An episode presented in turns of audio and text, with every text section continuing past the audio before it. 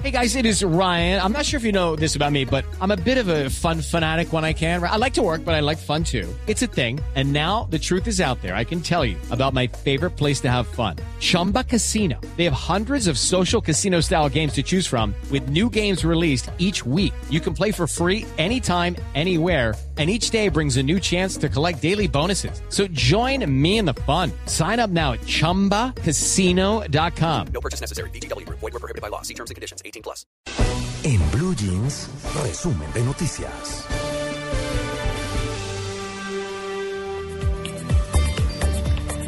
Bueno, muy bien, pues esta semana estuvo muy movida en todos los sentidos. Así que vamos a hacer un resumen bien interesante para que ustedes queden bien informados también, eh, por supuesto, de todo lo que pasó esta semana. Por ejemplo, y hablemos de las marchas por la paz, que pues no pasaron desapercibidas, por supuesto, pues el pasado 9 de abril se realizó en el país la marcha contra la violencia. Bueno, finalmente eso era más, eh, que la mar, unos decían que la de las FARC, otros decían que eso era el gobierno por reelección. Mejor dicho, eso fue de todo. Entonces, mucha gente con mucha convicción fue y marchó porque quería la paz. Eh, escuchamos, pues, vamos a, a, escuchar todo lo que se, se supo y todo lo que se transmitió en los medios de comunicación, pero eso era, no, yo no marcho porque entonces me van a confundir. Eh, por ejemplo, la central, una de las centrales de trabajadores, en fin, todo el mundo tomó posición. Eso mostró en qué se encuentra en este momento el país en términos de lo que piensa el proceso de paz. ¿Y sabe qué, María Clara? Sí que, eh, que, hubo mucha violencia en la marcha de la paz. No, es que mucha violencia verbal. Sí, exacta, exactamente, exactamente. Y eso muestra la división. Está pasando un poco como, como en Venezuela, que están muy claras las cosas, o son un a un lado o son al otro, pero no hay nadie en aguas tibias. Eso sí eh, las cosas están bien polarizadas. Es que recordemos que las marchas anteriores exitosísimas, llenas de gente, no surgieron ni del gobierno, ni de entidades mm. oficiales, ni de, de, partidos políticos. De los ciudadanos. Sí, sí, de los ciudadanos, por Facebook, ¿se acuerda? Exactamente. Que fueron esas primeras manifestaciones grandes del, del poder de Facebook. Sí. Recolectar una cantidad de gente que saliera a la calle solamente por redes sociales. No, y la gente, yo por el en, poder mi, de la gente. En mi caso particular, en esa oportunidad de esa marcha tan grande del secuestro y demás, eh, así fueran dos cuadritas porque había muchas cosas que hacer o porque, bueno, en fin, por lo que fuera, pero todo el mundo, aunque fuera, marchó una cuadra. Es decir, claro, todo el mundo ríos. intentaba. Exactamente. Sí, la gente, la gente decía, yo tengo que salir. Además ahora la diferencia es que mm, la gente no se animó mucho, por lo menos en, en, Bogotá hubo una gran diferencia con las otras ciudades, María Clara. Además, Medellín, porque por inicialmente ejemplo, estaba programado en Bogotá, era por eso. Sí, y aquí uh -huh. no fue demasiado fuerte, uh -huh. pero, pero a mí lo que me impresiona es que ya como es organizada por un ente en específico o como hubo tanta confusión, pues la gente empezó a expresar de una manera bastante violencia, violenta sus emociones y uh -huh. en una marcha que se suponía que era por la paz, había unas expresiones en contra de ciertos políticos o en contra de ciertas acciones que se han hecho desde el gobierno, que uno dice esto definitivamente si yo estoy pidiendo paz, pues no tiene ningún sentido. No, por supuesto. Así que, pues bueno, hubo ciudades que participaron, sin duda alguna, en menor proporción. Tenemos Manizales, Cali, Medellín, Bucaramanga, Cartagena, en fin. Supuestamente un solo objetivo, pero muchos marcharon por muchas cosas muy distintas. Estas marchas no tienen dueño. La paz no puede tener dueño. La paz tiene que ser de todos los colombianos y por eso los invito a que apoyen la búsqueda de la paz. Pues eh, creo que tiene un gran simbolismo. Estamos marchando por las víctimas contra la violencia y por la paz. Bueno, pero sin embargo, sí hay que decir que en Bogotá sí fueron miles de personas las que salieron a las calles para clamar por una reconciliación definitiva en este país. Estamos aquí luchando para que la paz vuelva a Colombia, con más de 50 años que comenzó por los conflictos armados. Esperamos que los diálogos de paz lleguen a un acuerdo satisfactorio para todo el pueblo colombiano. Y el guerrillero de las FARC, Jorge Torres Victoria, alias Pablo Catatumbo, envió un mensaje justamente desde La Habana en referencia a esta marcha. Pero ya es hora de poner fin a esta ciaga noche de violencia que nos consume hace más de medio siglo. Ya es hora de elevarnos por encima de cualquier mezquindad personal y avanzar decididamente hacia la construcción de una Colombia nueva. Pues las voces de los líderes políticos en favor y en contra de la manifestación no se hicieron esperar. Queremos invitar a todas las gentes de Bogotá que nos puedan eh, acompañar para que estemos al lado del presidente Santos. Que no hay que confundir el apoyo de la paz con el apoyo a la reelección del presidente Santos. Creo que la marcha por la paz confirma una posibilidad y un respaldo a los procesos de paz. Una cosa era antes de esta marcha, el proceso de paz y otra cosa es de ahora en adelante. María Clara Amalia Tito, en medio de esta polarización, el ministro de Defensa Juan Carlos Pinzón aseguró que las FARC estaban financiando las marchas. Las FARC financia parte o infiltra esa organización de la marcha patriótica. Y esto es lo que hemos venido diciendo y es lo que precisamente las autoridades han venido investigando. Son cifras importantes y casi todos esos recursos provienen de la coca y provienen de la minería criminal que tanto daño hoy le hace a ciertas regiones en el país. Sin embargo, pues a estas declaraciones también respondieron políticos como Piedad Córdoba, que le respondió justamente al ministro de Defensa. De verdad que nos molesta mucho. O sea, ya está bueno con esa joda de que nosotros recibimos plata de las FARC. Exigimos que se nos respete y que si el ministro o el que sea tiene pruebas de que nosotros recibimos plata, mala vida, pues que entregue las pruebas y que nos lleven a un proceso y estamos dispuestos a poner la cara donde sea. ¿Qué es, qué es esa joda, Tito? ¿De qué? Lo que está diciendo Piedad Córdoba. Ah. Esa joda que la verdad no sé qué. Se puso brava Piedad María Clara, me le atravieso en las noticias, no tiene nada que ver. ¿Pero qué pasó? Ah, no, que es que están a punto de abrir una cantidad de restaurantes aquí en Bogotá. Y ahí va a quedar uno aquí cerquita. ¿Sí? Sí. Pues ahora le... Andrés Express, ahora le cuento más. Bueno. no, pues muy a propósito de la marcha, ¿no? Nada que ver, nada que ver. Es que Eso era hambre. para vender en la marcha. Me dio hambre, me dio hambre.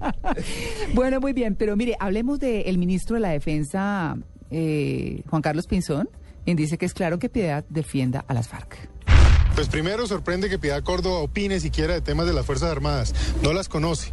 Ella lo que conoce es de las FARC y se la ha pasado reunida con ellos allá planificando actividades en Cuba.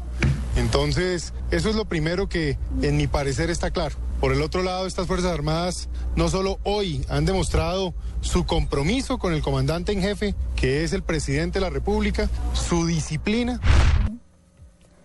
Bueno, y nuestro compañero del sistema informativo Blue Radio, Juan Camilo Maldonado, estuvo ahí donde llegaron personas indígenas, afrocolombianos de todo el país. Estuve entrevistando a los manifestantes que, como les decíamos, llegaron desde muchos rincones, eso sí, a mostrar que Colombia es un país diverso y multicultural.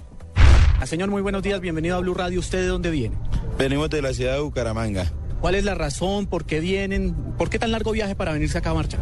Porque somos un grupo de oprimidos de Bucaramanga, que estamos muy desprotegidos, el gobierno nos está presionando, somos un grupo de trabajadores informales y se está hablando de paz. Queremos que se hable de una verdadera paz. Señor, lo vemos con la bandera, el tema de la paz es por supuesto el tema central. ¿Dónde se van a concentrar? ¿Cómo va a arrancar esta marcha aquí desde el Estadio del Campín? Pues yo cargo mi bandera, pues eh, lo que pasa es que nosotros traemos un, ¿cómo es? Un dirigente que nos dirige, entonces no sabemos todavía bien cómo es, de dónde salimos, pero nos llegamos acá al estadio, el campín, para poder saber y salir a la marcha, por primero una marcha por la paz, por Colombia.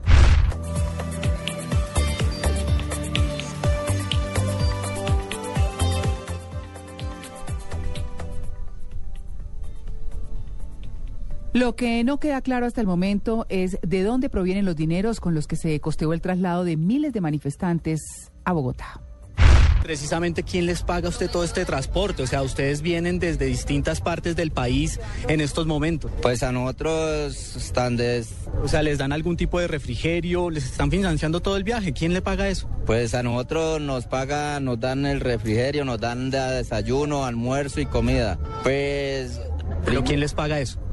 Pues sagradamente yo no le puedo decir todo porque... ¿Y por qué no?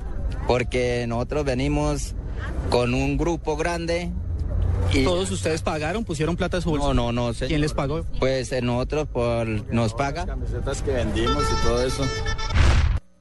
Bueno, mucha, mucha confusión en relación a cómo salían y de dónde los recursos para pagar los buses y bueno, toda la logística que además funcionó bastante bien.